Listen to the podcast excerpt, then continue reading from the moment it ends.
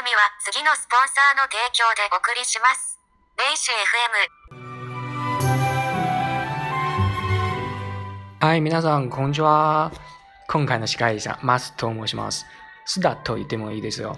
よろしくお願いします。大家好，我是本期节目的主持人啊，我叫船啊，大家也可以叫我苏打。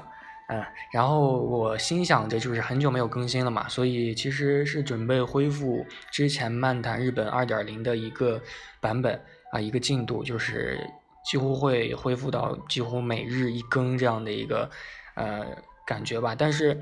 这种每日一更呢，是以大多是以教学的形式，因为最近有不少人在跟我谈论的时候，还是想以多学习一些单词，或者说多学习一些日本的知识为主。因为其实我做节目的初衷也是想，就是说大家在闲暇之余去听一下我的节目啊，可以学习到一些知识，对吧？比如每天早上的时候，我经常会去听一些公众号的一些英语，然后会在刷牙洗脸的时候顺便听完，然后觉得也帮助也挺大的。所以我也想以这样的一个方式，就是说每天大家可以花几分钟的时间。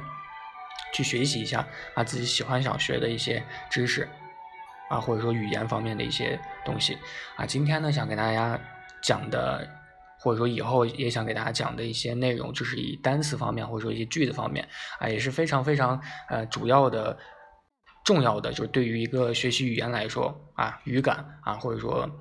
在讲究一个人的兴趣爱好的时候啊，可以有一些东西可以说出来，这也是非常非常棒的，对吗？所以今天想给大家讲的一个呃单词呢，是叫做爱称啊。其实爱称呢，像在全世界啊，每个自己喜欢的一些偶像面前，其实他都是有自己的一些爱称的，就是粉丝对于偶像的一些，其实就相当于是嗯小名儿这样的一个感觉。然后这个爱称呢，它读作哀修。啊，哀修啊，它其实是一个非常非常简单的一个单词，它也算是音读吧，就是和我们中文爱称，然后它是哀修啊，其实还是非常非常相近的，也比较好记。然后今天给大家举例的一个人物呢是福原爱，嗯，大家都熟悉福原爱吧？他是我。不是我国，他是日本非常非常著名的一个乒乓球的运动员。然后福原爱呢，他是从非常非常小的时候，大概幼稚园的时候就开始，呃，遵循他妈妈的教诲去学习这个乒乓球。然后他妈妈其实也是一个，就他的父母好像都是非常非常厉害的一个乒乓球的运动员，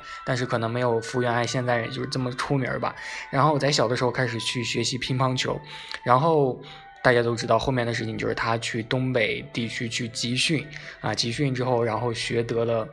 一口非常非常流利的东北话，然后也是在不断的有一句话叫做“铁打的福原爱，流水的大魔王”嘛，所以也是因祸得福吧。福原爱也是这个实力也是突飞的猛进啊。他本来小的时候在日本呢参加小学生的这种乒乓球比赛就已经很厉害了，但是。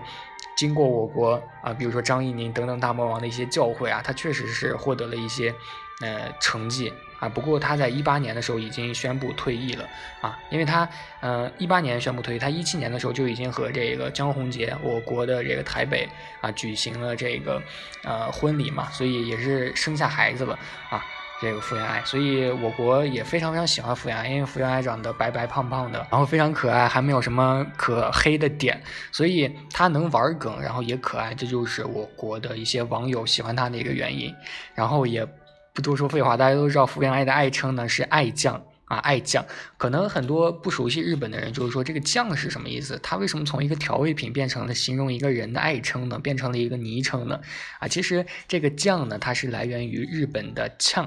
啊，呛啊，它这个呛呢，在日语当中呢，也算是就是一个昵称的一个代词。比如说啊，爱酱就可以在日语，它本来是称作爱呛啊，爱呛和爱酱它很像，所以就翻译成了这个爱酱啊。然后这个福原爱的爱称是爱酱啊，这句话怎么说呢？就是啊，福原爱呢读作福库哈拉爱啊，福库哈拉爱哦，福原爱的爱称是爱酱，就是福库哈拉爱の愛称は愛酱。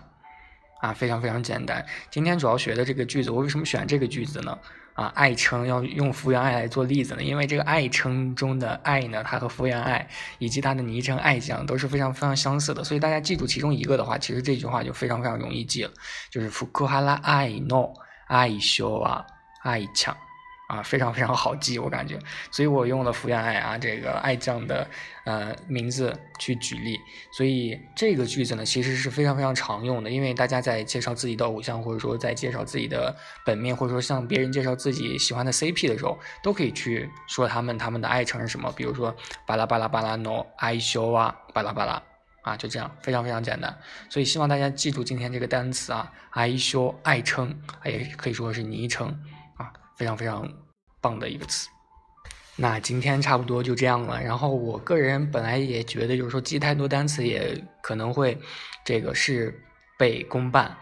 对吧？然后因为大家都是花闲暇时间去学的嘛，学习一个单词可能也就够了啊，或者说记住一个句子可能就是正好的啊。那今天就是这个爱称爱秀啊，大家希望能够记住，福原爱的爱称是爱酱，福夸爱诺爱秀啊爱称。